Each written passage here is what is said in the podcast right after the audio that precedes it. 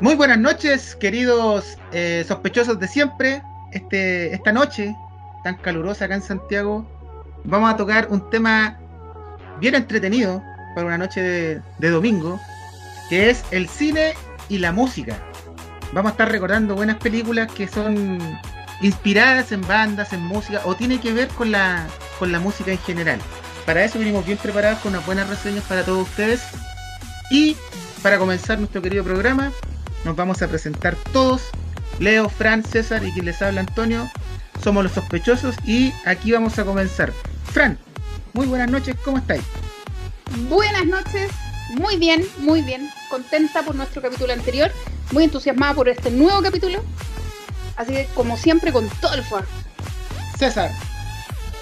Hola amigos, buenas noches. Como ya saben, aquí preparados ya para dar la recomendación del día de hoy. Esperando sea un programa de su agrado. Y Leito. Hola. Estamos bien, pues. Esa es toda esa energía que tiene Leo, es la que queremos transmitir en este Eso, capítulo. eso, eso es Para que todo, todos se Leo. prendan, estamos con una fiesta electrónica. Gracias con, con todo el ki, con todo No, el es que ki le faltó la Goku. música de fondo, ¿no? le faltó la música de fondo que le acompañara. Le faltó un A soundtrack. ahí, ahí, ahí, Antonio, haces tu magia. Sí, vamos a hacer la máquina y vamos a poner alguna canción que sea bien movida. Oye, ya que el capítulo es de, de música y cine, ¿qué les parece si comenzamos con César, que nos va a hablar acerca de una película que se llama Cadillac Records? Me equivoqué. No eres mujer para esa canción. Soy demasiada mujer. ¿Oh, sí? ¿Crees que se Mm. trata de eso, de enamorarse? ¿Qué es eso? Sé que es el amor. ¿Sí? ¿Algún cabronazo te ha dejado alguna vez? ¿Eh? ¿Eh? Y no solo te ha dejado, sino que se ha ido con la de al lado. ¿Sabes que se siente guapa? ¿Eh? Ponme otra. Ya la has oído. Quiere otra. Toma 15.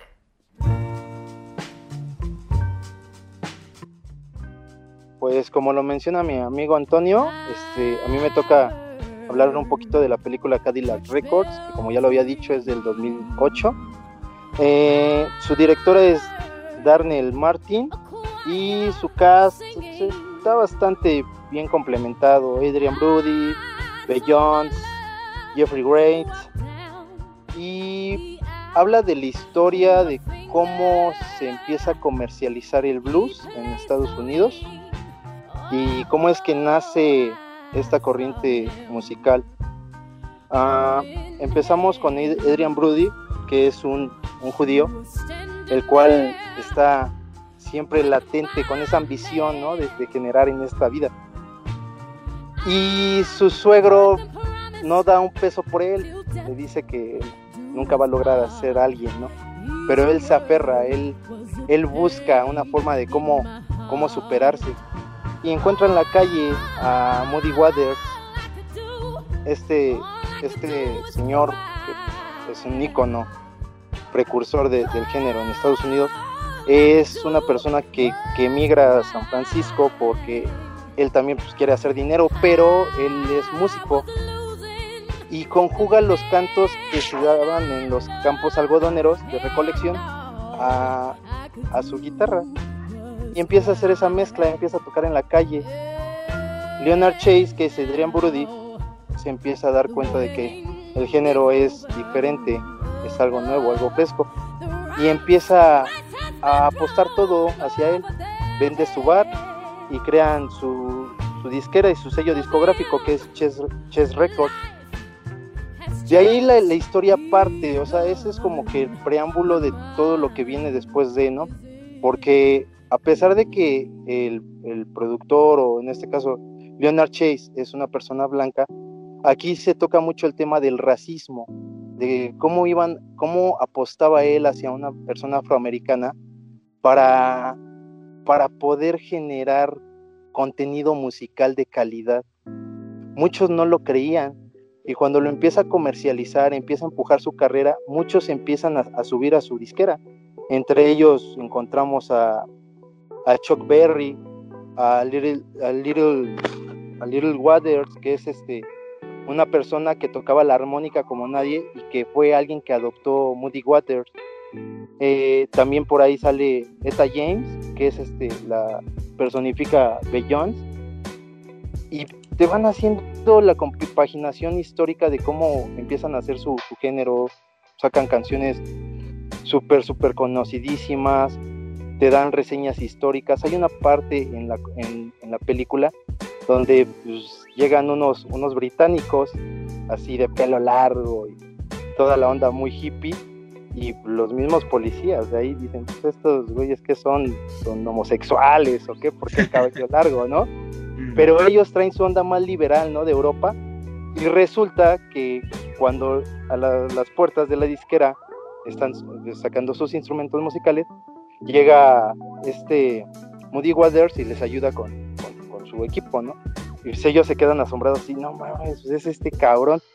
Y él, hola chicos, ¿cómo están? Pues si vienen a grabar, pasen, no hay ningún problema. Dice, señor, nosotros lo admiramos muchísimo, muchísimo. Dice, no, pues muchas gracias. Dice, de hecho, por usted es que nuestra banda tiene un nombre. Dice, su, nuestra banda se llama como una de sus canciones. Sea así, pues, ¿quiénes son? Dice, somos los Rolling Stones. Se queda ah. Y él así de, no, man, o sea, o sea, algo bien, bien cabrón, ¿no? O sea, ese dato así como que fue lo que me flechó, ¿no? Como muchas veces la inspiración de los grandes vienen de personas que en verdad picaron piedra tan cabrón, ¿no? Y, es bonita la moraleja porque la historia se, está llena de excesos, ¿no? Alcohol, drogas, dependencias emocionales, este, vicios con la fama y excesos monetarios. O sea, todo lo que tiene que ver siempre, ¿no? Con el ámbito de, ser una estrella, ¿no? Pero al final eh, Moody Waters queda en la, en la, en la, quiebra. Eh, muere este Leonard Chase. Esta James en algún punto es amante de, Leonard Chase. Pero no sé, ahí hay un punto que le Pero esta, esta película, César, está, está basada. ¿Es como un documental o es una película? Porque esto como es parte de la historia de Estados Unidos. Así es, es, una peli es tal cual una película. No, no tiene para nada esos matices documentales, pero está muy bien cimentada dentro de los datos históricos musicales del género. También sacan en algún punto los, los datos de Chuck Berry cuando es este procesado en la cárcel por este eh, perversión de menores y trato de blancas, porque ese güey tenía un afiche con, con, adolescentes blancas, ¿no? Y era algo muy mal visto. También sacan ahí la referencia al plagio que le hacen los Beach Boys a Chuck Berry con sus pistas. O sea, sí, sí trae e, esos, esos datos musicales que, si los buscas, digo, para nuestra generación, si los googleas, ahí están, ¿no? O sea, la película sí se hizo un buen, eh, se hizo un buen trabajo en esa recopilación de datos e irlos calzando en la historia, para irlos cuadrando. Beyoncé a mí me asombró mucho porque actúa muy bien, muy muy bien, hace un muy buen trabajo y este y la película por sí sola te, envuelve, te entretiene y te atrapa, que es lo que cuenta, ¿no?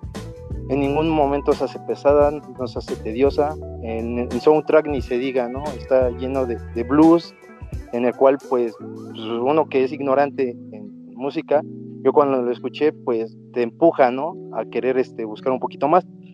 De hecho, a base de esta película, este, fue que conocí, o bueno, vi el concierto que hacen los Rolling Stones con este Moody Waters en el 81.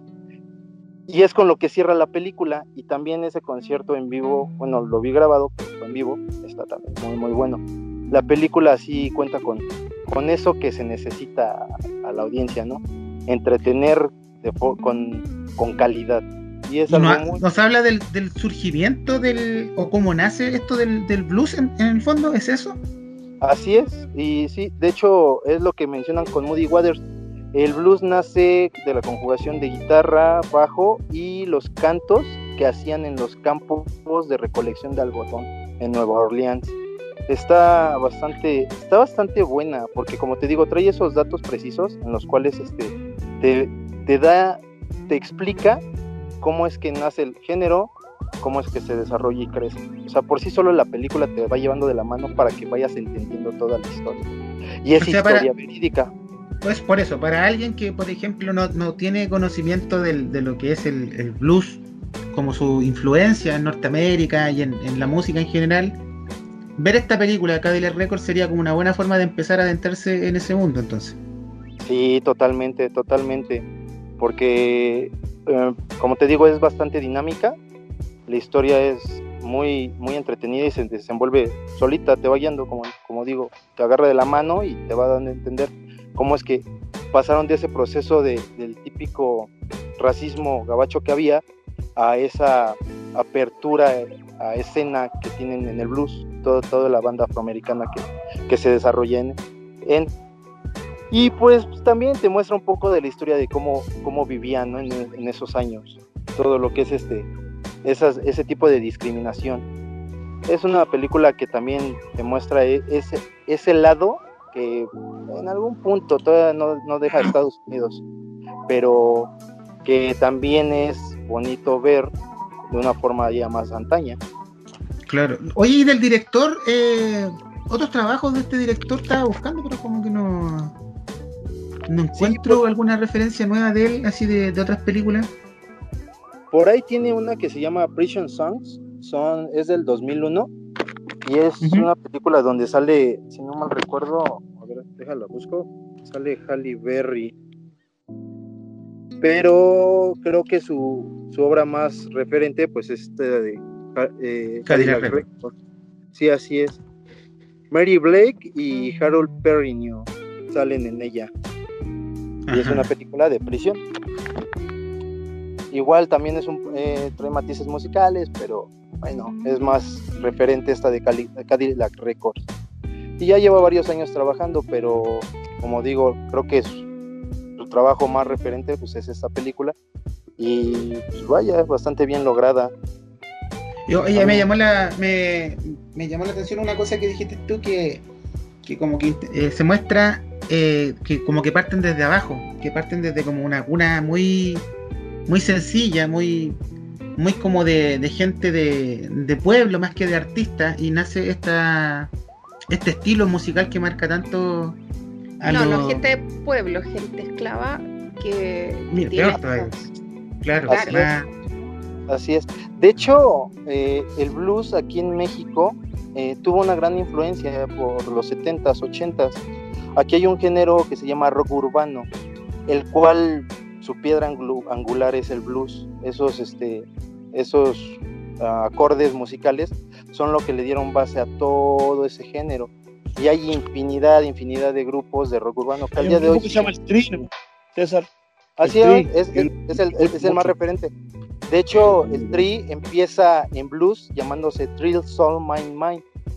Después este, cambian el nombre cuando se comercializan un poco y antes de venderse, porque son unos pinches vendidos. ¡Viva México!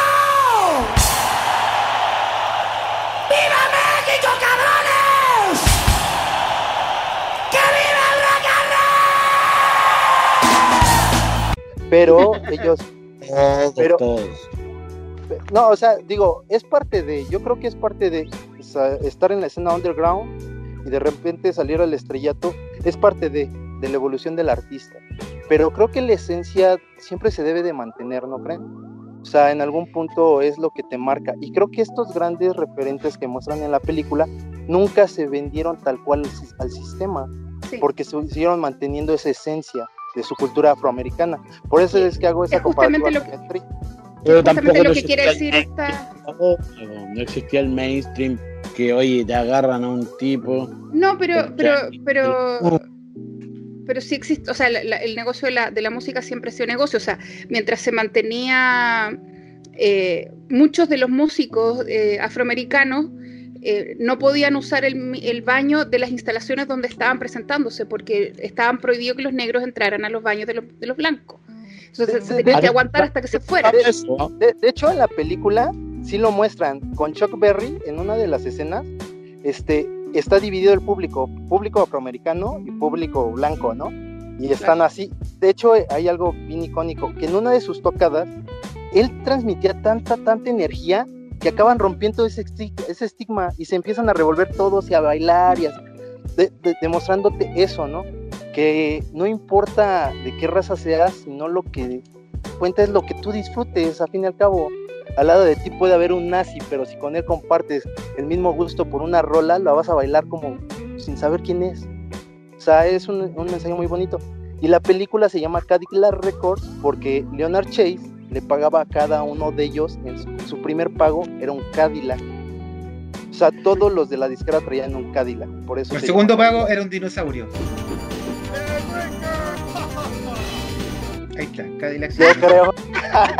Cadillac y dinosaurio. Ahí está, ahí Ay, está. Yo sabía que me había acordado por algo. aplicando bien el dato oculto. Chiste VIP, chiste VIP. Sí. Eso está solamente disponible en OnlyFans. Sí, La otra mitad del chiste.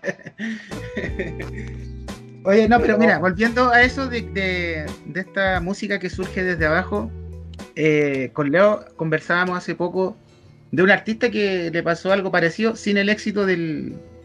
como que tuvo el blues o esa explosión que tuvo, porque este es un artista solitario de la película que queremos mencionar ahora con Leo, que queremos compartirle, que es más bien un documental, no es una película, acerca de un tipo que se llamaba Rodríguez.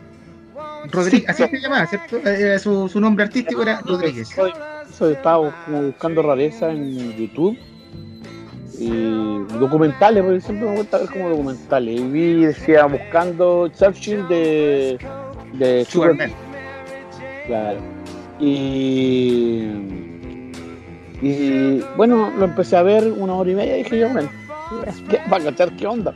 Vi la reseña y era un tipo que lo muestran en, en Detroit, en Detroit ya post crisis del 2008 me parece, eh, que fue la crisis subprime, que Detroit se fue abajo, fue abajo económicamente, la automotora, Claro. era un museo industrial y él trabajaba en la construcción y vivía en un barrio de clase media muy baja, muy baja. Y hay un tipo, un tipo sudafricano, que lo va a buscar porque eh, este es un, gallo que grabó un, tipo que, que, Rodríguez grabó, a pesar de su nombre, de su nombre hispano, era un, era un gringo, grabó un disco, así la bola de su por, por su pasión grabó un disco. Y las casualidades de la vida que este disco en Estados Unidos en ninguna parte ni su mamá se lo compró Eh, llegó a Sudáfrica le llegó a un amigo a un amigo del amigo como toma ahí, este eh", y lo escucharon y en Sudáfrica fue tal eh, eh, es tan fría esta historia que fue un éxito lo tocaban en todas las radios sonaba, en Su- imagínate, en Sudáfrica, él vivía en Detroit trabajando en plena construcción. No tenía idea, no tenía idea de su éxito en África. no tenía idea que era un éxito. En África era un mito, pues, era casi un dios ese weón en, en Eh. Le, le le preguntaban, bueno, ¿y qué hacían con, con- para conseguirse copias? Que ellos lo grababan en cassette, pues. se lo pasaban de cassette en cassette, así la grabación para, para seguir escuchándolo. pues.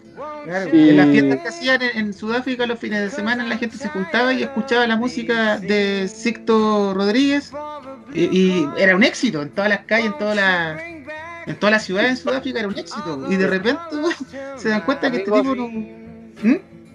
Algo cagado. Yo conocía la historia, pero no sabía cómo se llamaba ese güey. Sixto Rodríguez. Sixto Rodríguez. No mames, qué cagado.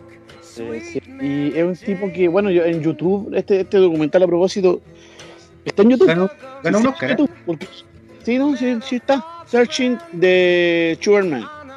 Porque la canción más exitosa del tipo es Sugarman.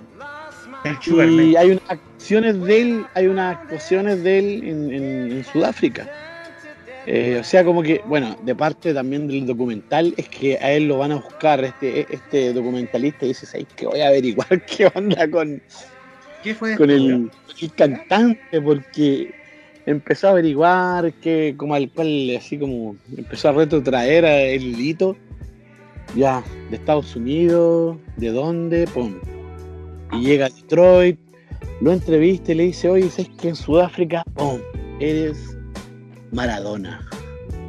Hay estatuas en tu nombre, hay gente que te rinde culto en Sudáfrica. Y literalmente le rendían culto, le rendían culto musical. Y, y lo llevan, lo, lo llevan a Sudáfrica, imagínate, ahí a, a, a, a Perth, a- o sea, perdón, a Durham, eh, a, a Ciudad del Cabo, a todas las grandes ciudades de, eh, de, de Sudáfrica y era conocido en todos lados. Y le, le hicieron unos conciertos. Y esos están en el documental. Y hay otra grabación, hay una A grabación. estadio lleno, a estadio lleno. O sea, Eso- estaba el Sausalito, el, el Estadio Caupolicán estaba llenísimo. el Movistar Arena. El Movistar Arena estaba llenísimo. El Times Square allá de, de Sudáfrica se, se re- lo repletó el weón. pues, Y él, él también, había algo de Yo- mística también en su persona, porque era un tipo bien tranquilo, bien sereno. Como que no le veía como que el, el éxito así como algo algo como para él, porque hizo su vida, No. siguió trabajando y no, Lo- nunca lo vivió el éxito en persona. Eso. Él como que le gustaba la música, grabó el disco, nunca buscó como el éxito. No perseveró y después creo que contaba la historia ahí, como que después empezó a asumir responsabilidades, como padre, ¿cachai? Como, no sé, hay cuentas que pagar. Tenía que hay que pagar la luz. Entonces me pongo a trabajar. Y se le fue la vida. Eh, bueno, va a Sudáfrica después. Y él, lo interesante es que él vuelve a Estados Unidos. Y él vuelve a su vida normal. Ah, fue como un oasis en su vida. Claro, como que tampoco él. ah, él podría, yo me preguntaba, oye, podría haber sido a Sudáfrica y haber vivido la vida de, de famoso, porque era un, realmente lo invito a que vean el documental. Y hay documentales de otro, no, hay como notas acerca del documental y otras notas que le fueron a entrevistar a, a Sixto Rodríguez. Un documental del documental. Ah, documental. dirigido por Tal- Christopher Nolan. Tanto que le gusta meterse de- dentro de los sueños, dentro de las cosas. y bien enredado, y bien. Porque era inexplicable de por qué le había rechazado el éxito. Que en realidad eso es lo que había rechazado, que era como. Bueno, él tenía otras prioridades. Igual es entendible, un tipo como, como artista y tenía unas prioridades que, no sé, pues eran, ¿cachai? Diferentes a. a- Respetables, no sé. pero no se entienden porque el tipo pudo haber dicho, dicho, ya, ¿sabes qué más? Me, me voy para Sudáfrica y me mudo, me voy a vivir para allá y vivo la vida de la fama, de la fama que me da mi música y todo. Pero él prefirió volver a su ciudad, seguir trabajando como siempre, como que nunca, nunca como que fue como el sueño de su vida hacer eso. Bueno, yo creo que igual allá el, la SCD de Sudáfrica le debe juntar sus luquitas todos los meses. y- Era como un Nikola Tesla, eh, era como un Nikola Tesla, desinteresado. Hacía lo que hacía, pero de manera desinteresada. Interesado, sí, sí, tiene razón. Demasiado desinteresado. Pero es tan interesante la, la. Nunca había leído de un caso así. eh, de un tipo que para mí sí tenía, tiene buenos temas, están en YouTube, de hecho. Eh, Oye, hablando de de- eso, Leo, perdona que te interrumpa, pero eh, hace poco salió una película en Netflix, que una película chilena donde eh, actúa el, el tipo de los... ¿Ya? El, ah, ya sabe que estoy aquí. Ya. Esa, y como tiene una historia bien parecida, pues, de un tipo que como que va a un programa infantil, eh, bueno, no tan parecida en realidad, pero como que hay algo que es parecido, que en el fondo él como que es exitoso, pero él- nadie sabe quién es él. Y después cuando ya pasan los años lo, lo redescubren y, y se dan cuenta que el tipo era talentoso y que cantaba bonitas canciones y todo eso. Hay Bueno, algo parecido. O el, el can- eh, le pasa la onda, la maldición de Billy Vanilli, de Black Box. Claro, Era que un que- tipo muy bien, pero que no tenía la facha de, para llegar al éxito. exactamente, le faltaba facha para Sí. ser famoso. De paso, tanta plata le dijo el productor por, Poner la voz. por tu voz y pusieron a otro niño lindo a cantar. po. Y a él como que lo traumó eso y bueno, después él se fue. Se puso weón, se puso weón. Claro, claro. ¿Se le habrá pasado eso en la vida real? Eh, ¿Cómo? a los de Mitty Vanilli y a los de Black, a la, a la gordita de Black Box, que era una gordita que después vino, pero la mina, a, a la mina que actuaba era una, una afroamericana, o sea, era una loca onda Victoria Secret, po. ¿Cachai? Y ella cantaba, y la, la, la, la, afroamericana esta gordita, ¿cachai? Cantaba espectacular, como canta Black Box. Y, bueno, en los casos que conozco yo al menos. Pero pueden Claro, haber muchos. esos son lo- como los exitosos, pero tiene que haber habido un montón de que no llegaron, no sé, pues, a nivel mundial, no había internet. ¿A cuánta gente le tienen que haber hecho eso? Como pasa Sí. tu voz y ándate, y quebrando los sueños, así como. Sí, sí que. Y debe existir todavía ese abuso en la industria musical. Bueno, uno de los Hoy día con la ahora- globalización es como cada vez menos y, y- y no sé si Susan Boyle tiene el éxito que tiene y eh, está claro que ya lo- los parámetros están cambiando. Claro. No, y no además ahora, ahora no se preocupan tanto por la voz porque todo se arregla con, con el computador. Pregúntale a los reggaetoneros eso solamente. Ellos saben bien de lo que hablo. cantan ni mierda. Ellos saben de lo que hablo. No, ahora, ahora no se no importa ocultar, no importa que canten mal, loco. si total. No, claro. Que tenga facha, buena ropa, listo ya. El, el negrito de ojos claros. Al- Hicimos- que, bueno que la onda gangsta vende la onda de- del chico malo de Gangsteril vende, vende Hoy- mucho. Hoy en día, hoy en día manda eso, esa música un poquito más comercial. Pero mira, también existen eh, películas que reivindican el- la música como que más eh, mejor elaborada. Fran nos trae hoy día una película bastante interesante para comentarnos y se trata de los Blue Brothers. Estas películas famosas, no recuerdo bien el año, del año que es. Bueno, Fran tiene todo. Fran, te cedo el paso a ti para que tú continúes y nos hables de esta película, los Blue Brothers. Muchas gracias. The Blues Brothers tiene una excelente historia. Es del año 1980. El director es John Landis. Eh, está actuada por John Belushi y Dan Aykroyd, que es uno de los cazafantasmas. Y eh, Dan Aykroyd, de hecho, fue uno de los guionistas de la película. O puede ser como el gran guionista de la película. Eh, John Landis, el director, también fue director de Un hombre lobo americano, de Mendigo Millonario, que también actúa Aykroyd, eh, Un príncipe en Nueva York y la secuela de Blues Brothers eh, del 2000, o sea que se llama The Blues Brothers 2000 pero es del 99. Tiene una duración de 133 minutos. A ver, ¿de qué se trata? Se trata, los hermanos Blues eh, se reencuentran después de tres años en que el mayor, Jake, eh, es liberado de prisión por un robo a, un- a una farmacia.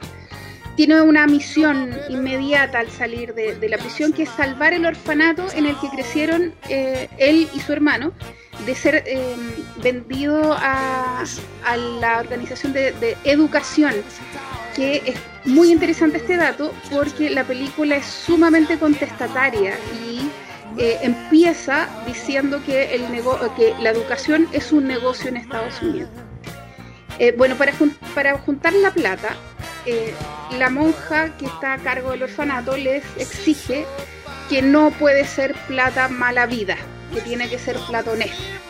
Entonces se les ocurre ir a juntar a, su antigua banda de blues y hacer eh, un, gran concierto para juntar esa plata. Tienen el tiempo totalmente en contra y además durante, eh, mientras van juntando a la banda, se van metiendo en problemas con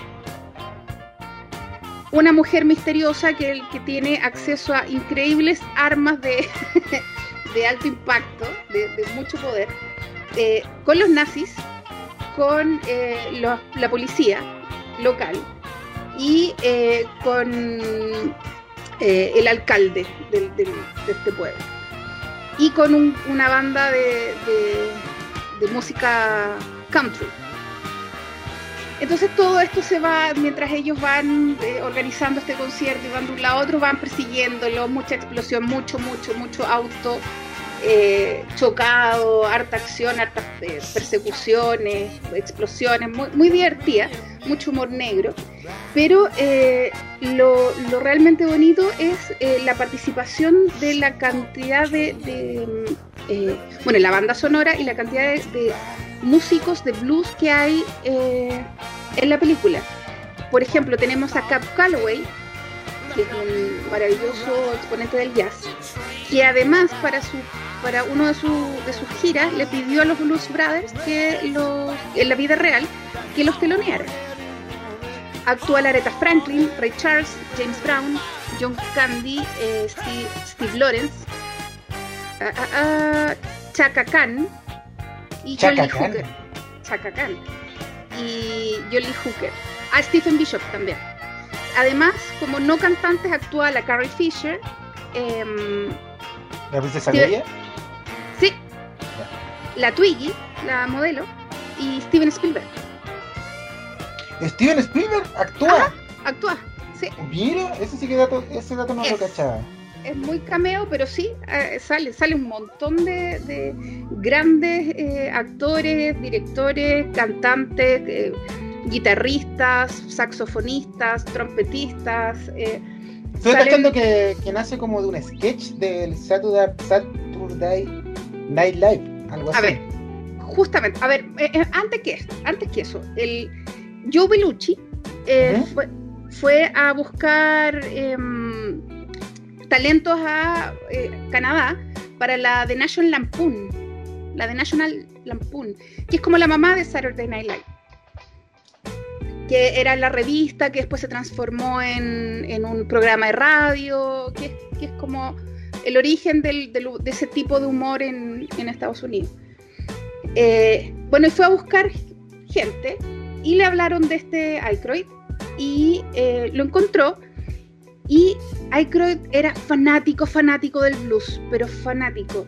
Y Bellucci le dijo, no, yo soy metalero, ni ahí con, con eso. Y el otro, no, pero es que tienes que escuchar blues. Y le puso canciones, le empezó a contar historias y lo entusiasmó tanto que empezaron a hablar de, de hacer una banda de blues, de verdad.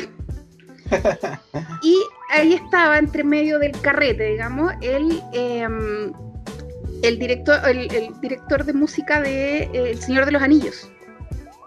Y él les dijo, eh, ¿saben qué? Deberían llamarse los Blues Brothers, porque finalmente el blues es el, que los unió como hermanos que son hasta el día de hoy, que fue Howard Shore.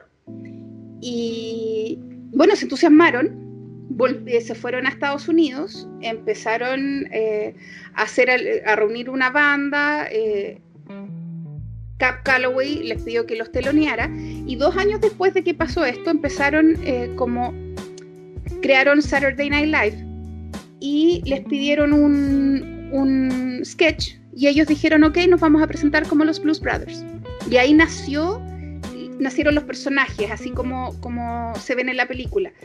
Em, que de hecho la vestimenta que ellos tienen, el gorro negro, chaqueta negra, corbata negra, em, camisa blanca, es sacada de un disco de, Cap Calloway.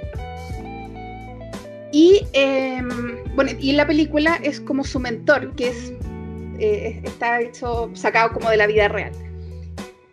Así que tiene un montón de, de, Bueno, y es una película que es antirracista, eh, antimachista, anti, es muy, muy adelantada a su época, pero muy, muy adelantada. La, la, anécdota triste es que eh, Bellucci tenía mucho éxito en ese minuto, con Saturday Night Live, con sus discos, con películas, tenía mucho poder. Eh, de hecho, en la película se dan, tú, tú, ves Blues Brothers, la primera, y se dan demasiados permisos que tú dices, ¿cuánta plata les tiene que haber costado esto? realmente. Pero recuperaron todo en todo caso. Em, y la película no la querían pasar en, Los Ángeles. Porque decía, nosotros no queremos em, a negros en nuestras salas de cine y pensaron que la película solamente le iba a ver gente negra. Porque ah, era de blues, porque mm. eh, todavía había mucho... Y, y, no, fue un éxito total, a pesar de que la crítica la hizo pedazos, pero pedazos, eh, fue inmediatamente un éxito y hasta el día de hoy es una película de culto. Y bueno, el problema es que eh, Bellucci murió dos años después de la película de, una sobredosis. Y por supuesto que, quedó quedaron todos sus proyectos truncados. Pero Aykroyd eh, volvió a, eh, escribir el guion para una segunda parte. Y esta vez actúa con John Goodman, que es el Pedro Picapiedra que lo conocemos. Sí. Así es que, bueno, tiene otras grandes como, como el... Eh, ¿En John Bueno. Goodman? Sí, pues John Goodman tiene est- esta película que nos gusta a todos, que en este minuto se me olvidó. Ah, Eh, la del Gran El Gran Lebowski. Lebowski. Sí. El Gran Lebowski. Esa que Sí. Sí, esta película, la que tú estás mencionando de Blue Brothers, eh, lo que decías tú, porque al final eh, fue un éxito, terminó siendo un éxito. Tuvo un presupuesto de 30 palos, 30 millones de dólares, y lo En los casi lo- 80.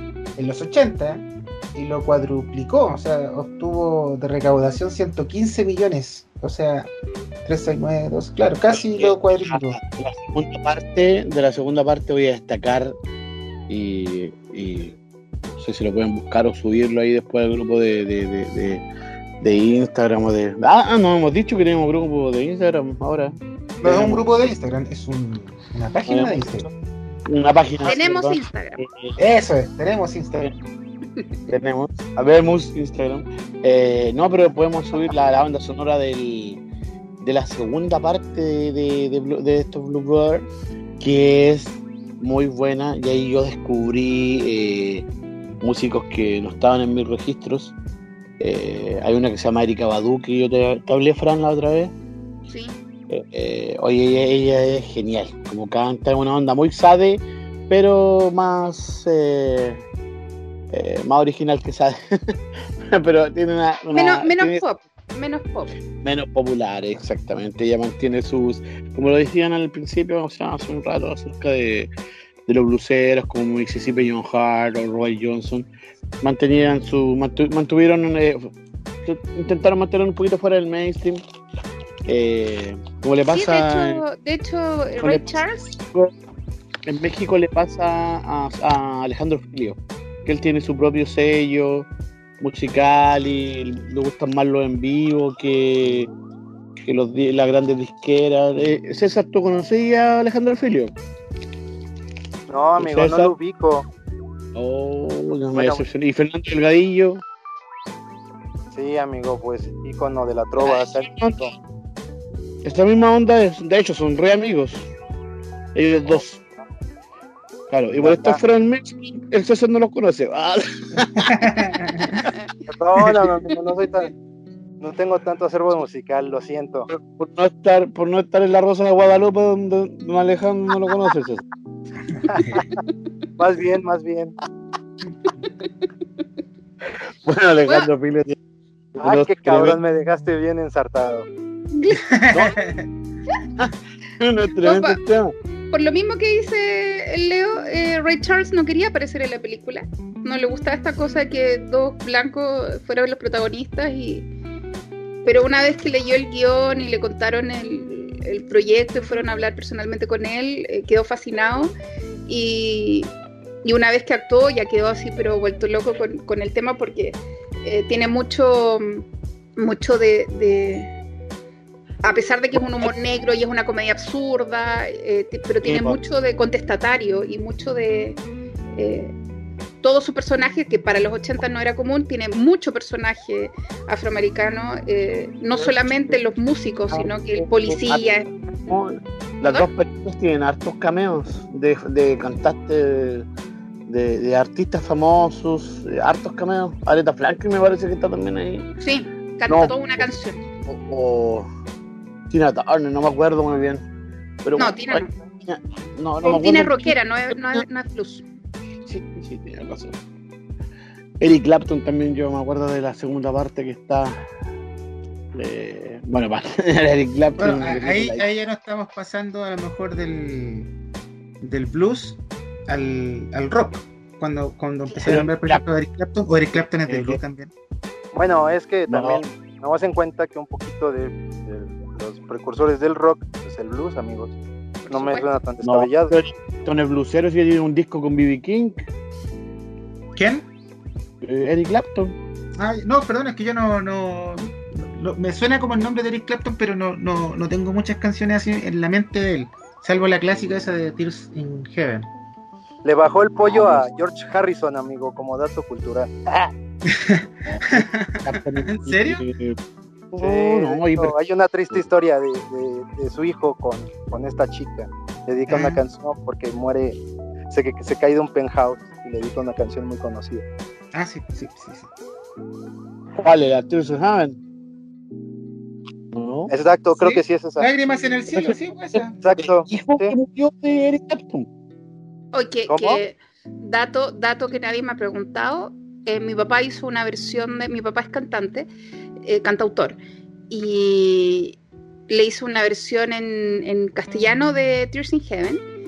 Y mm, él dice te voy a encontrar en el cielo, y, pero mi papá dijo no, no me gusta esa parte, así que él ya los reunió en el, en el cielo y le dice En el como infierno. ah, Ah, y claro, quiero algo distinto, algo más moderno. Te veré en el infierno, cobarde come mocos. Así es, lo sabemos. Ah, Encontramos en el 666, infierno, hija. Baphomet. y Eric Clapton le cantaba la cocaína, ese gallo andaba arriba de la pelota.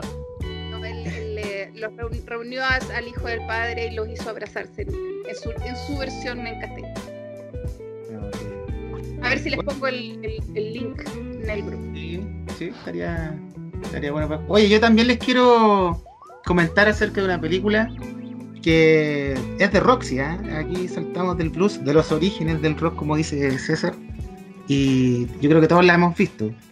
Escuela de Rock, protagonizada por el carismático y divertido Jack Black. Esta película es de las películas que son, es como comedia musical. Eh, corríjame si me equivoco, creo que es eso, comedia musical. Musical. Y Comedia es, musical, de esas películas entretenidas que tú te la podías encontrar en el cable y aunque esté a la mitad la seguís viendo, porque puta que entretenida y la actuación de, de Jack Black es como que la película fue hecha para que él fuera el protagonista, o sea, calza perfecto en el prototipo de personaje que le tocó hacer. Era un tipo que tenía una banda de, de rock y que se creía la estrella de esa banda, que era una banda bien mediocre, que no, no funcionaba.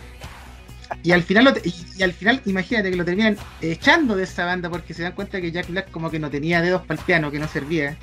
Y, y lo sacan de la banda y él vive con un, con un amigo en, en un departamento, si no me equivoco. Y recibe un día una llamada que era para... profesor. Era profesor, el amigo era profesor, pues era- la llamada era para el amigo que como que tenía que ir a hacer clases como de maestro sustituto en un colegio así de, de esos buenos, colegios así elitistas.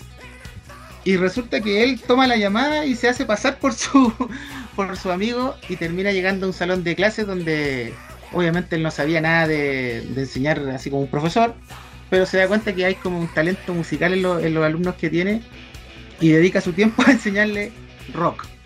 Y ahí empiezan a suceder, empiezan como que a armarse la banda porque la idea de Jack Black es como llegar a ese festival de música o a esa competencia musical en la que él no pudo porque lo echaron de su otra banda. Entonces era su oportunidad de como de llegar a ese evento que siempre había soñado y lo termina haciendo con esto con estos niños de esta escuela, pero es una de las películas de, de musicales, de cosas que, tengan que ver con la música que más me gustan, eh, más me entretienen.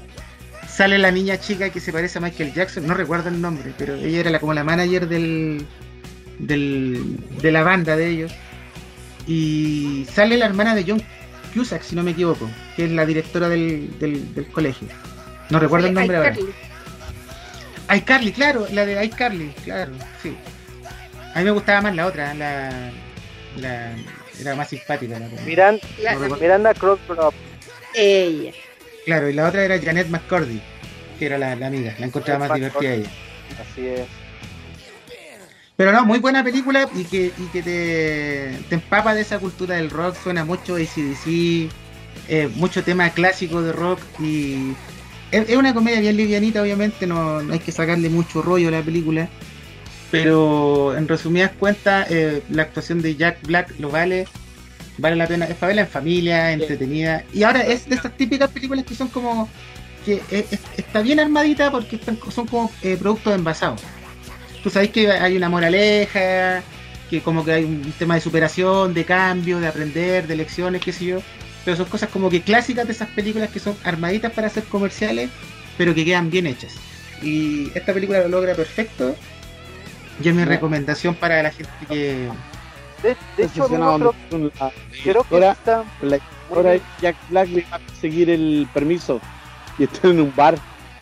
Y- ¿Cómo? Perdón, no, y no, no entendí ninguno de los dos. con la- con la- están con la directora, viste que era en un colegio muy como conservador y de, de- de clase alta, entonces Ah, era como y, era como muy limitado a todo.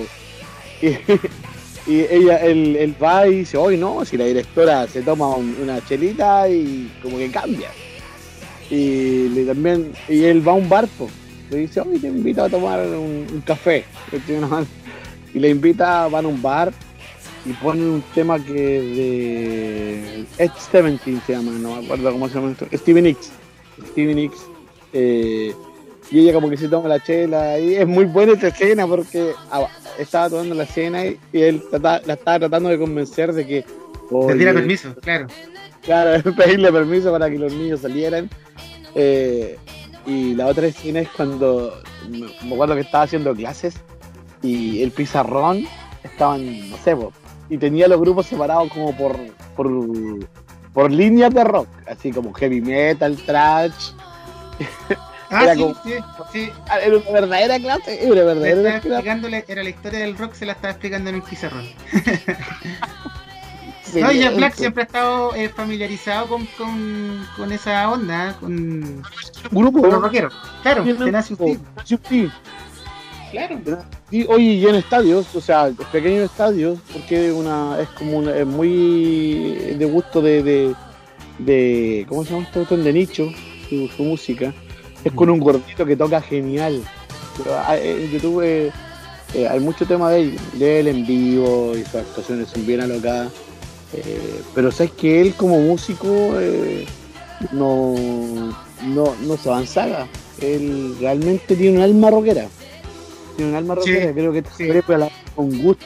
Es como cuando cada vez que critican, ¿sabes qué? Lo... No, sé un poquito del tema. Se nota que esa película la hizo porque le gustaba. Esos son de los actores que hacen estas, las películas cuando les gusta. Yo creo que ni, ni siquiera nada. actuó, o sea, fue el, fue el mismo, una cosa así. Es que, de hecho, Jack Black sí se, así, se ha denominado tal cual metalero. O sea, sí es así alguien que trae la cultura metalera bien cabrón de corazón. Sí, Oye, sí. a propósito, nada que ver, ¿cómo se llama este actor que hace películas de humor que hizo eh, Uncut Gems ahora? Eh, Adam Sandler. Adam Sandler. Cada vez que lo critican me revienta, compadre. Yo te digo, trabajar con pantalones cortos, trabajar con, con, con polera. Y, tra- y lo, más, lo más ideal de. Porque él tiene una productora que se llama Happy Madison, que la hace todas las películas. Él, él es el productor, todo. Protagonista, sí, lo-. Él está- siempre está con la chica más bonita. Y sabes que lo más bacán de, de, de, de, de Adam Sandler le da trabajo a, tu, a sus amigos, viejo. Es como, ¿sabes que vengan para acá? Es como el Quique Morandea que en Chile, con, la, con, la, Sí. con los humoristas. Invita a todos sus amigos ahí a, a su Yo pandilla. Esas películas no van a pasar a, quizás a la historia del cine, las que hace Sandler. Pero, oye, eh, hace lo suyo, se gana la plata así. Y cuando ha querido actuar, bueno, Jim Carrey también e- inició en la comedia, pero cuando. No, pero no, no, no. Son dos, dos polos opuestos. No, Sí, no, no hay comparación. uno es un comediante y el otro es un ridículo. No, no hay ninguna comparación. Uno es un Sí. comediante y el otro es un imbécil. Ahí queda un poquito mejor. Más Ah, mejor, menos peor. A ver, una, una de mis películas favoritas en la vida, así como esos placeres culpables, es de Adam Sandler, que es mis 50 primeras citas. Que mi marido me re, o sea, me, me- se burla porque dice que la termino de ver y se me olvida y por eso la vuelvo a ver tanto. Está igual que la protagonista. Usted duerme al día siguiente se lo olvida que vio esa película. Bueno, Y él la tiene que colocar todos los días. Tiene que ¿Eh? colocar todos los días en la mañana. Coloca Claro, la película. de, hecho, de hecho yo creo que Sanders, Sanders tiene películas así icónicas. Bueno, por lo menos a mí la que me gusta mucho de él es la de Golpe Bajo. Está buenísima. Sí. También hay... Peliculón, Esa- película. eh, Sí. sí. Eh, pero, el tema es que Adam Sandler eh, llegó un minuto en que dejó de, de- de trabajar y empezó simplemente a repetirse a sí mismo y eso es lo que se le critica. O sea, que, que dejó de ser divertido para simplemente copiar y pegar, copiar y pegar, copiar y pegar. Sí. O sea, de hecho, copiar, pegar, pegar, pegar, pegar, pegar, pegar. Pero todas las películas es lo mismo. Sí, es lo mismo. Él, su grupo de amigos son, tienen dinero, esposas guapas y les pasan aventuras de niños chicos. Es como un clásico de sus Claro. películas. Y Oh, eh, Uncut James James eh, no es así. No, pues ahí cambia porque es otra cosa. Es que pues, de hecho, no ahí- no es una ahí- película de él. Claro. Ahí La lo que los- película en la que él exacto, exacto, exacto. Ahí los hermanos Safdie lo llevaron de la mano a hacer el, el papel. Y la neta sí la reventó. Sí, sí, es bien vertiginosa Oye, la película, como que te mantiene tenso todo el rato. Claro. Eh, que se convencerían de que sí Sandler sabe actuar. ¿Alguna vez fue a algún taller de teatro? Como un Nicolas Cage. Cage, es un Nicolas Cage de la comedia. No, se llama Punch, Drunk and. Led. Hoy la película genial y es hecha por él. escrito por Sí, él. sí, sí. Es hecha por él. La- el loco se dio el gusto de decir que voy a hacer una película buena. Alguna vez mía para que. Para para- que dejen de huevear. No, ni siquiera. No, en ese tiempo todavía no lo hueveaban porque, porque era, Oh. era un buen comediante. Oye, pero ¿Dónde a sale, ¿Es donde sale Seth Rogen? No. ¿Cómo? Keanu pasa repitiendo a sí mismo. ¿Dónde sale Seth Rogen? No. No, no, Seth no, yo creo que es más antigua. Seth Rogen, el de. El de... Sí, sí. Eh, Sí, es comediante ligeramente El- embarazados, drogados.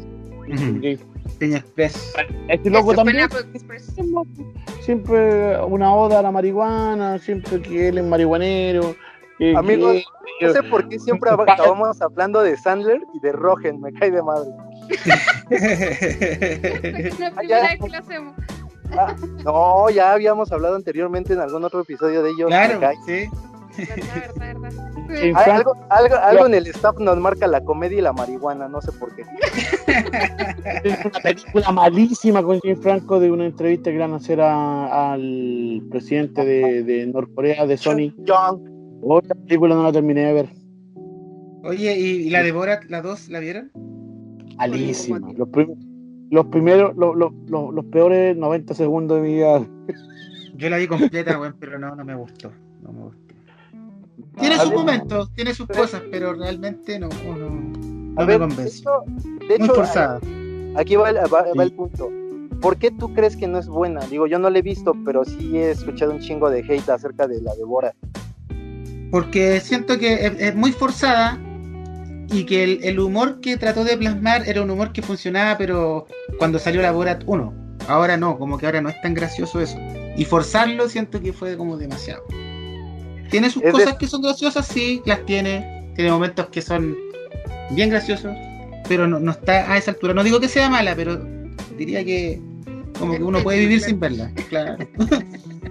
No digo que sea O sea, mala, pero el- no la a, mí- a mí el actor, a mí el actor me sorprendió en el juicio de los siete de Chicago, eh, película que está en este minuto en Netflix. Eh, Sacha Parón se manda un personaje que, que uno, no sé, le, le rendiría homenaje. Eh, una excelente actuación, un ex- además un personaje hecho para él, eh, realmente impresionante, pero creo que sería como la única que yo le rescataría. O sea, después de eso supe que, que, que, que actuaba, porque Los Miserables también es un De hecho, creo que la- es bien respetado en cuanto a la, incluso el- el- No, la no, comedia es bien respetado, o sea, no, no es malo. O sea, tiene, en- tiene la, la, la, la, la- no sé si respetada la palabra, pero, pero es un eh, es de la misma línea de, de- de este otro el- que también me cae pésimo, porque es eh, poco, es lo mismo que, o sea, perdón, me estoy repitiendo a mí misma.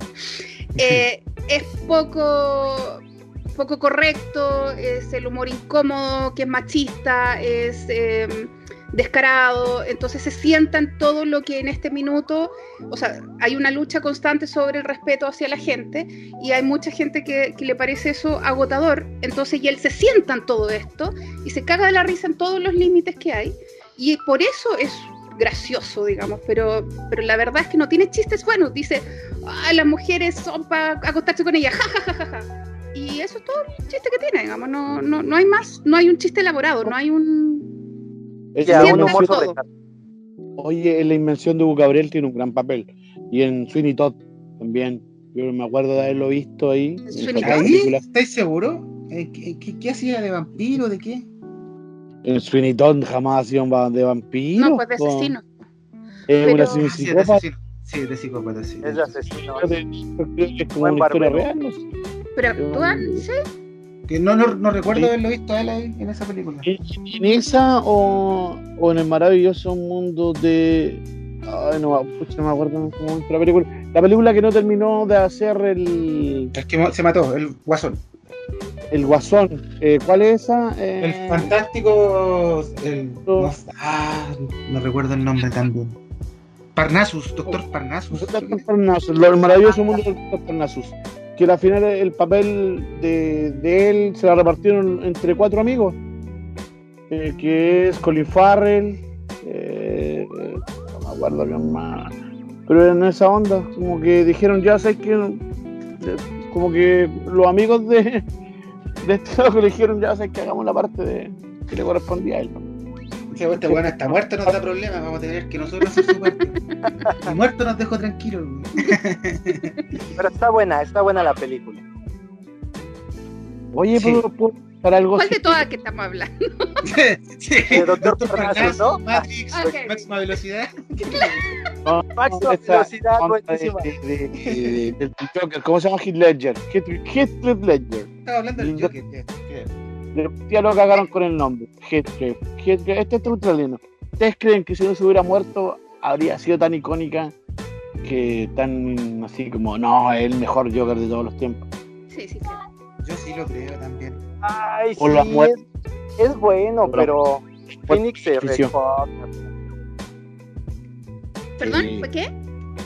Pero- O sea, pero- Digo que Ledger es muy bueno, pero como Phoenix tuvo la oportunidad de hacer la película para, para solo el personaje, pues creo Claro. que tiene un poquito más de peso. O sea, a mí la película en argumentación no me latió tanto, pero en actuación de, Phoenix eh, es otro pedo. La reventó muy cabrón. Pero, pues cada quien su opinión. O sea, no, yo, yo no, no sé, a ver, eh, según yo, la gracia de Heath Ledger es eh, haber, haber hecho el primer buen guasón de la historia, o sea, porque eh, nadie, nadie le va a quitar ningún mérito a Jack Nicholson, pero es un personaje Pero no es el cari- caso. caricaturesco, no era, no, no era, pero este es un, es un guasón que tú ves a un, a un asesino psicópata de verdad. Eh, y Heath no, Ledger actúa muy so- cabrón. sola- y- pero y- es y- más cercano al cómic que el de Jack Nicholson. Sí, sí. Eh, no, no, no hablo como fan de Batman, que, que no. Eh, sino que como, como personaje, ac- actuación del personaje. Entonces, Heath Ledger le dio por primera vez un, tono realmente psicópata al guasón. Entonces, es- al ser el primero, nos dio a todos un- un- un- una visión mucho más oscura de, y mucho más actual de- del, del universo DC.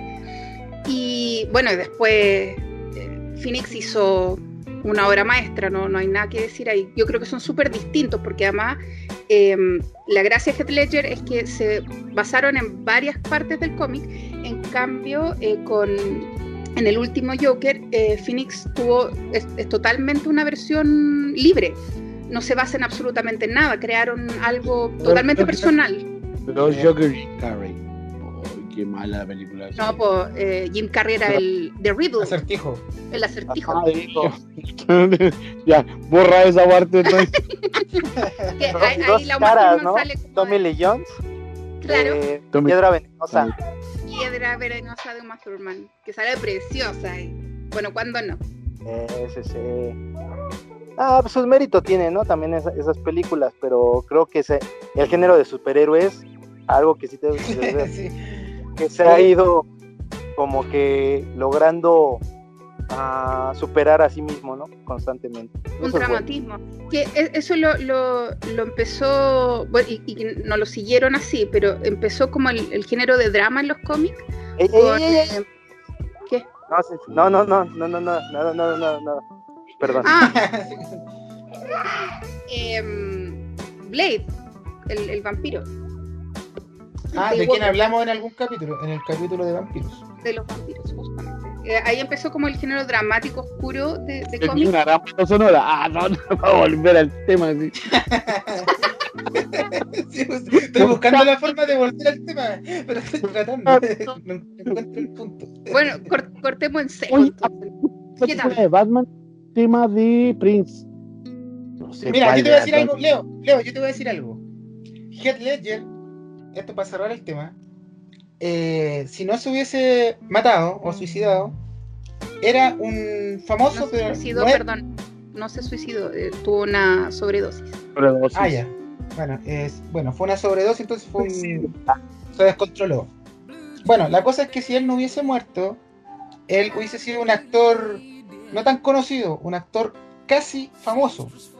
Y justamente, mira las coincidencias de la vida, vamos a hablar de una película que se llama así. La película se llama Casi Famosos, una gran película inspirada en las bandas rockeras de los 70 y con un, con un buen soundtrack, con grandes actores también y una historia bien, bien, bien buena. Eh, Leo, cuéntanos un poquito acerca de esta película donde nos hablan de esta banda y sus las cosas que le pasaban en la interna y que la iba registrando este adolescente periodista. Ah, bueno, esta, esta película es de, como del 2000, del 2000, sí. La otra, la otra vez hablamos que entre, esa, entre esos años, 98, 99, 2000, se hicieron grandes películas. Yo cada vez que veo una película buena, 99, 2000. Sí, eh, fue como en los años eh, buenos. Sí, como que se iba a acabar el mundo y tenían que tener toda su creatividad. Eh,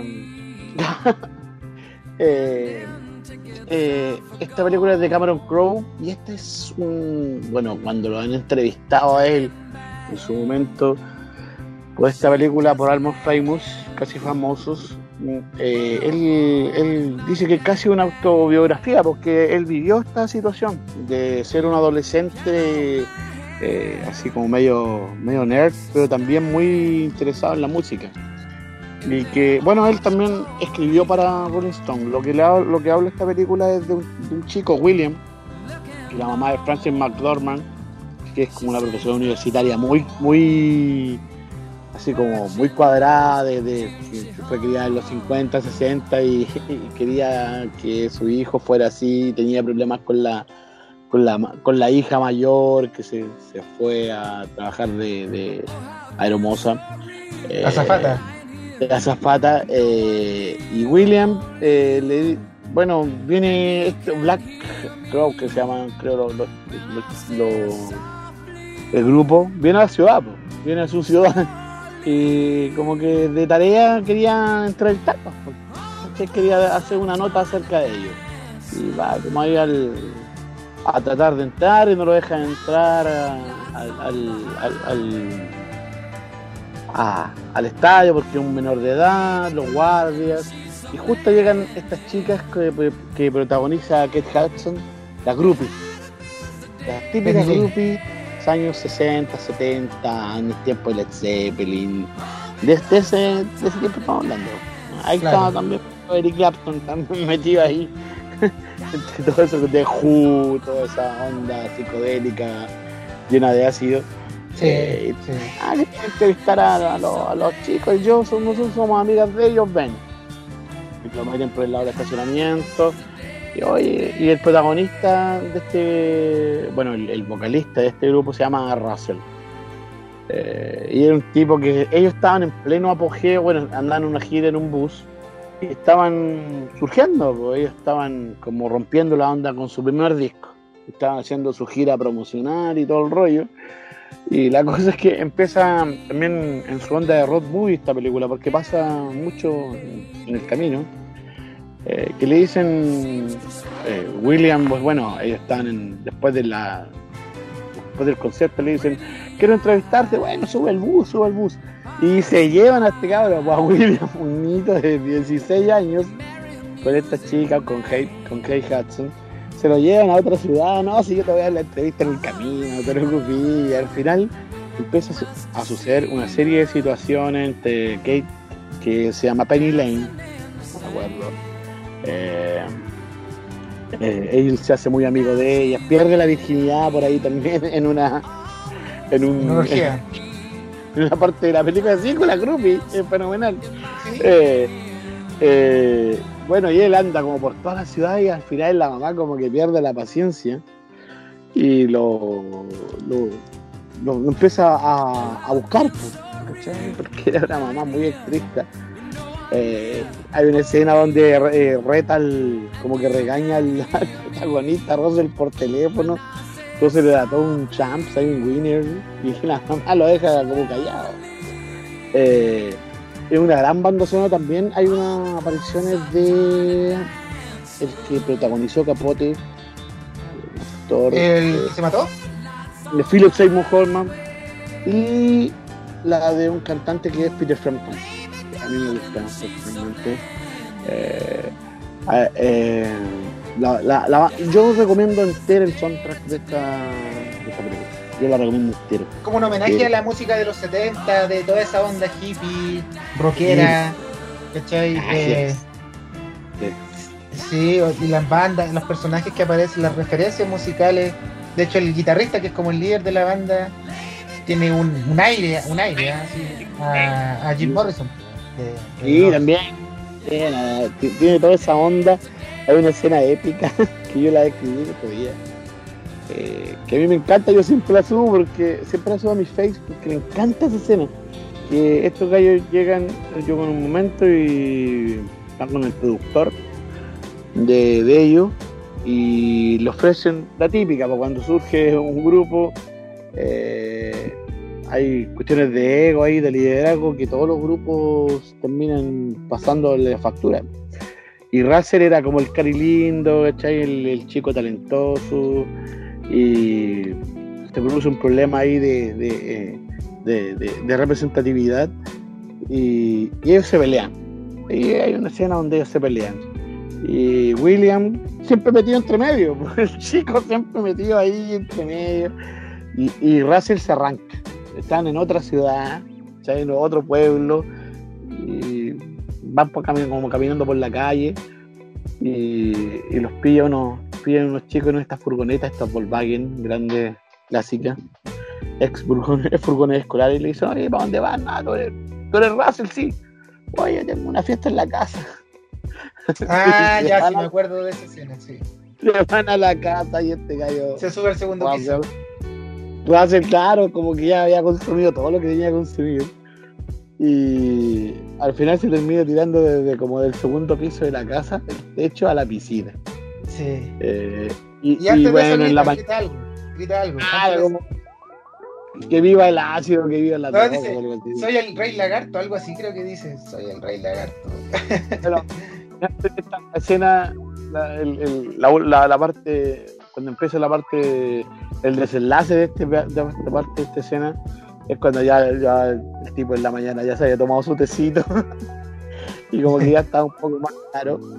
Y llega el bus ahí donde está la casa y lo se sube como Ahora, igual, igual la película tiene, tiene dos puntos de vista, yo, yo, yo lo opino así, porque por un lado está el, el chico que es periodista, el adolescente que lo sigue por todos lados y, y que trata de mandar la historia a los de Rolling Stone y les va mandando avances y todo.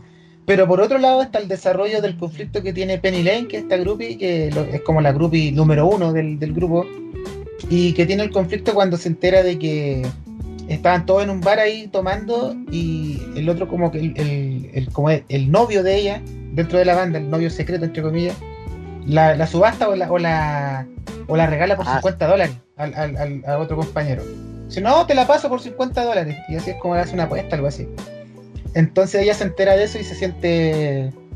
Se siente mal porque siempre fue como la que estuvo rezagada, no era la, la- la novia oficial, era la groupie y tenían como ese romance secreto, pero que todos conocían.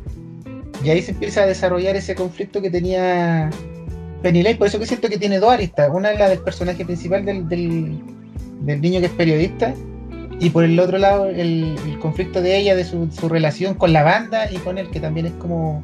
a la larga ese conflicto termina a- al, al- al chico termina como aburriéndose del grupo se termina decepcionando de ellos de, de Claro. todo ellos de toda la música y se va se vuelve a la casa así ya chao que no, no, no obtuve nada de ellos y, y, eh, escribe una nota súper crítica acerca de lo del grupo en la revista Ro- Rolling Stone y, pero al final eh, Russell va a la casa de él, eh, donde, donde vivía con la mamá y como que le va a Pero no pedir final. disculpas. No, la película ya, no sé, es que yo tengo un problema con los Ahora ya son famosos, pues en esa época eran casi famosos. Ahora Pero ya. Yo tengo, yo tengo un problema con los spoilers porque ¿hasta cuándo son spoilers? Yo he leído de repente en grupos de, de cine, no sé, hablando de lo que el viento se llevó y hablan del, del- hablan del final y de O sea, repente, de repente dicen, estoy reseñando, oye, voy a reseñar eh, la llegada del tren de los hermanos Lumière. Puta, weón, para que no me di spoiler, weón. Oye, weón, las las películas que se hicieron, weón. ¿Qué quieres que haga, weón? Ya, pero, pero eh, si me muestran el. Si me muestran el papel donde dice que es obligación haber visto todas las películas de más de dos años, les acepto esa, No, pero yo te- esa premisa. Es que- no, no existe ninguna creo obligación de ver las la- películas en, un pla- Pero de- en una cantidad de tiempo. pues. Por lo tanto, la, Es que el spoiler es mientras, o sea, es para la gente que no la ha visto que tiene todo el derecho de no haberla visto. O sea, No, Eh, Exacto, es a lo, que- a lo que voy. Es una cosa como que subjetiva, pero también como que en, en un aspecto contemporáneo, ¿no? Mientras más reciente sea, el spoiler es más agresivo. Claro, ah, sí. Mientras No, más pero por ejemplo, con Titanic todos saben que Jake se quedó abajo del, del, del- de la cosa donde se estaba filmando la... de la puerta. No, cuando, cuando se hundió el barco, el Titanic, y él Sí, pues, quedó de la puerta. Ah, de una puerta. Ya, pues eso... Ahí cabían los dos. spoiler, podría Pero es que un spoiler, pero de de- de- cultura general, Lo- No. que- si no es que no cayeran, era un problema de física, de peso, la, la puerta, de hecho ellos mismos, lo- Leonardo DiCaprio, eh, Leonardo DiCaprio, que ya Jack, prueba a subirse, caerían. Y no es un problema de, de- de capacidad, era un problema de peso. La puerta se hundía. Sí, pues, de hecho, lo, A, lo a- primero que a- a James Cameron le hicieron una entrevista y le cuestionaron eso. Y él solo, más abun- llan- llanamente dijo, así es la película y no me importa. Claro, sí. Y creo que Pero te es digo, o por sea, eso, ¿no? un pero spoiler, cabían los dos en la puerta. Este, no, una película Los de más de que no 10 años. no, no saben ni qué pedo, de qué estamos hablando. Una película de más de 10 años. El, Ya. el Leo está, sigue defendiendo el- la, la posibilidad de spoiler. Yo digo que el spoiler no es atemporal porque no existe ninguna obligación de ver todas las películas que existen. ¿Y qué acabamos de hacer? Acabamos de dar el tremendo spoiler de Titanic. No, amigo, porque el que, el que escuche esa parte va a Va a decir, ah, chinga, Titanic es un barco y estos güeyes pelean por una puerta, qué pedo. Ya, yo una vez vi, una vez vi, eh, que alegaban eh, acerca de, de que contaban el final de, del hundimiento. Das Haus, Das Unten, algo así, en alemán. eh, alegaban, viejo, todos sabemos que Hitler se murió". Aparte, el título ya te decía algo, ¿eh? El título ya como que te decía algo. Claro, claro, de El partida. título ya era un spoiler, pues, que, eh, ahí yo estoy de acuerdo, po, porque hay, hay algunas cuestiones que son estúpidas, ¿no? Claro, o sea, como el, el barco se hunde, oh, spoiler, no, no. oh. Pero hay otras, no, porque para qué, maldad. Oye, perdón, iba a ser una mm, un alcance que un año después de, mm, de Casi Famosos se estrenó Rockstar, que actúa la Jennifer Aniston y Mark Wahlberg. Y es muy parecida Muy buena la película esa. y tienen una escena que, que ahora le había dicho Leo, que de, de la orgía, que habían dicho ustedes dos, de hecho. pero acá en esta película es mucho mejor esa escena. ¿En qué sentido? En, en- en- en la escena de la orgía, digamos. Que tampoco la muestran, obviamente, se, se, se entiende la- eh, eh, igual un homenaje a. Pero queda como wow. Oh, vamos va. a buscar, ¿eh? solo por curiosidad. Es lindo. Oye, homenaje a Val Kilmer por su interpretación de Jim Morrison. Sí. Oh, sí, sí. Bueno, eh, esta es una buena instancia ya que estamos llegando casi al final del programa. Eh, de, de recordar alguna otra que se nos haya quedado en el tintero. Por ejemplo, esta de Val Kilmer que hizo de Jim Morrison, que lo hizo igual. O sea, el tipo tiene las facciones bien parecidas también, entonces como que... Héctor de Luis, gran cantante y gran película de aquella Película chilena, la recomiendo. No está ni en YouTube, ni en Onda Media tampoco. No está ni en la Deep Web esa película, man. Imagínate. Ni siquiera está en la Deep Web. Una película de música que me gusta harto es Be Cool, con John Travolta y Lauma Thurman. Oh, no, no la conozco. No la conozco.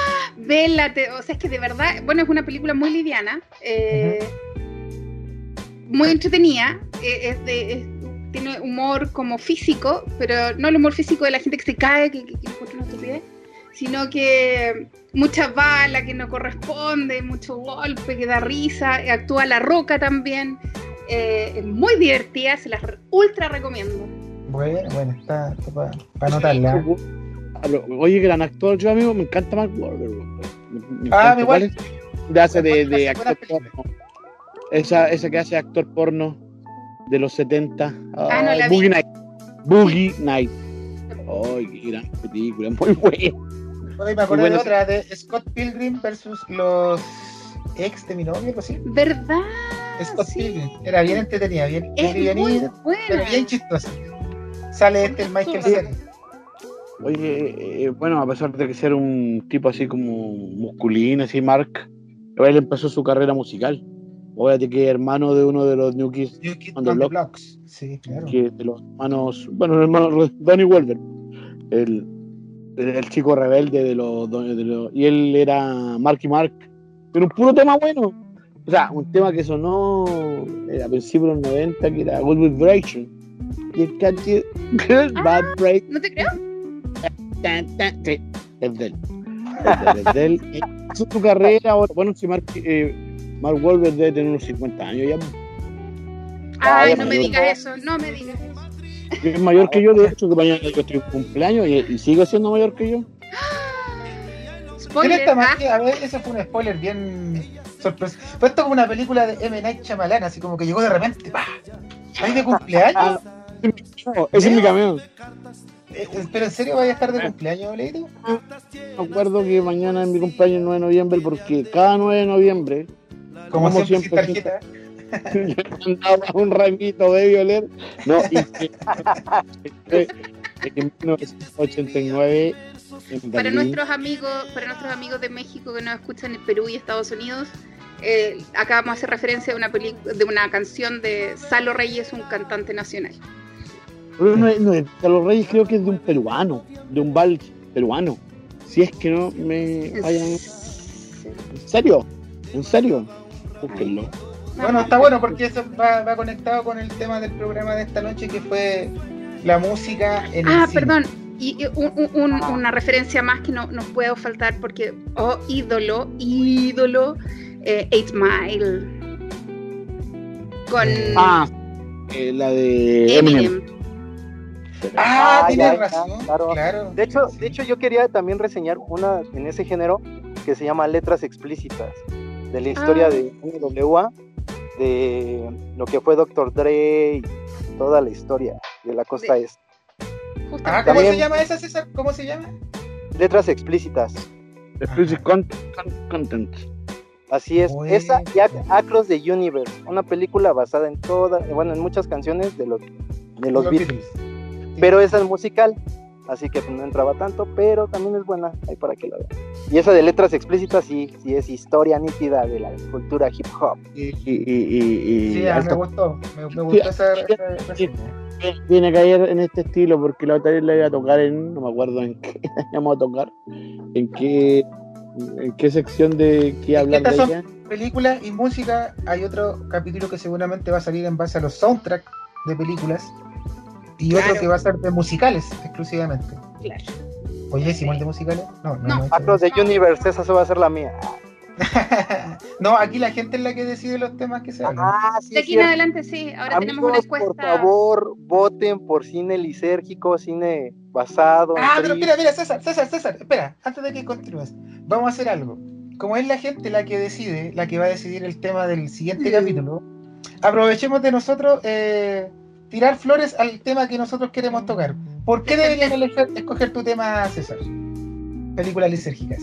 Porque la corriente est- bueno la corriente de inspiración bajo el influjo, de sustancias está un poco satanizada pero hay un movimiento muy hermoso artístico de los de la década de los 40 se llama Era Beat una corriente artística que hizo un boom y luego pues, emigró al cine y hubo grandes exposiciones. Eh, las drogas están satanizadas de una forma yo creo, bastante drástica, porque según yo y mi apreciación, o sea, el consumo no es lo malo, sino las circunstancias y el hábito con lo que lo hagas. O sea, muchos lo toman como inspiración y es algo que me gustaría demostrar en la temática de cine lisérgico, porque pues, sí hay obras muy, muy, muy chingonas. Y por favor, Ok. no quiero Frank, ser lista. Fran, ¿cuáles serían tus argumentos? Mi alternativa es eh, directores Wes Anderson. Eh, Wes Anderson tiene algo que a mí me encanta. Me, yo siempre valoro el, lo original. Eh, no lo original como lo, lo, lo puro, sino que lo original como lo creativo. Y Wes Anderson tiene su propio mundo y, y, lo ha ido desarrollando a través de sus películas y tú vas entendiendo perfectamente su universo. Y me parece que es un, es un director para ver, para poder abrir la cabeza, para poder generar nuevamente fantasía eh, y asombro y volver a pensar como niños con temas absolutamente de adultos. Creo que Wes Anderson es un aporte. Interesante, ¿eh? Leo, ¿por qué tú crees que deberíamos hablar de las películas basadas en, lo, en los libros y en las historias de Stephen King? ¿Por qué Stephen King? Así de simple. Así de simple. Ah, pues qué más puede decir de Stephen. De gran Stephen. Nada, nada, nada, porque él no, pues todos saben, lo saben lo, el genio que hay detrás de él. pues. Bueno, igual yo hablo de lo que sea, pero Stephen. si quieres puedo hablar de un libro de Pablo Coelho, no importa. Eh, eso es todo, ¿eh? Aquí es como si me dijera, oye, ¿por qué hay que hablar de, no sé, de HP Lovecraft o no sé? Oh, no digas eso. Muy buenas Lovecraft también, ¿eh? Se han basado en sus libros. En su universo, lo Eh, este, Eso, lo- los Primigenios. No, no sé. No, no, o sea, es solamente Stephen King. Es el rey. Stephen King es el rey. Y ahí tienen la, la alternativa de los chiquillos. Ya escucharon las alternativas más malas. Yo les voy a decir la mejor alternativa que es cine coreano, cine oriental. Ya estamos cansados del cine occidental, de siempre la misma historia. Si quieren hablar de películas que les vuelen la cabeza, que sean distintas, que tengan otros rollos, que sean más sangrientas, más frías, más directas, más explícitas y más entretenidas también. Eh, hay hartas películas muy, muy buenas que yo les puedo recomendar del cine coreano. Así, por favor. Denle, denle, eh, me enoja, denle, me enoja a esa, a esa publicación para que, por favor. Ya saben, conmigo puro like, pulgar arriba, por favor, amigos, pulgar arriba. Conmigo pura risa, pura risa. Ah, sí, es pura risa, claro. ¿Y el Leo, el Leo ¿qué, qué opción era? ¿Un corazón? Algo Da así, ¿no? pues el, el espanto, pues es King, pues. Ah, ¿verdad? Así como, ah, Al asombro. Claro. La mía, eh, enojado está bien porque los coreanos siempre andan enojados, siempre hablan, hablan así como, como que están No, sí. peleando. Con Y la- ahí se están diciendo te de hecho, amo, ahí se amigo, están diciendo te amo. Claro, claro. Ese, ese tema sí, a huevo lo debemos de tocar en algún punto también. Cine, cine asiático.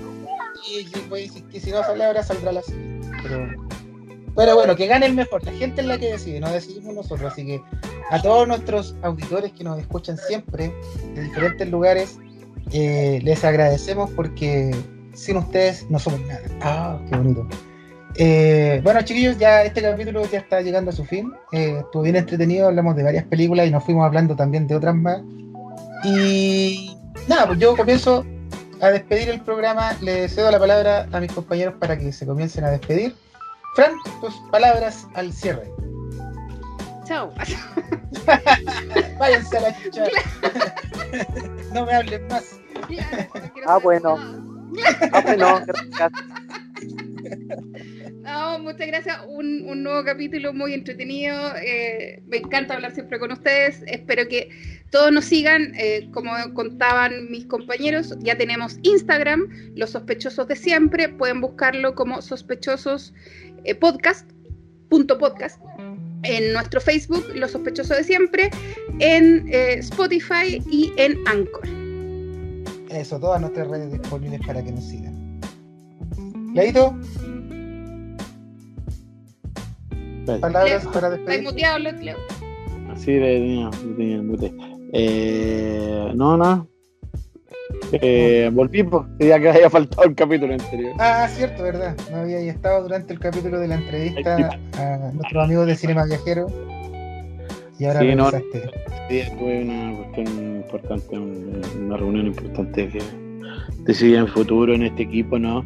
Y esperamos que esperamos rendir De contar con la confianza del de técnico, contar con la confianza del técnico, ¿no? Ya nos, ya nos quieres traicionar, amigo. Ya te quieres ir a otro podcast.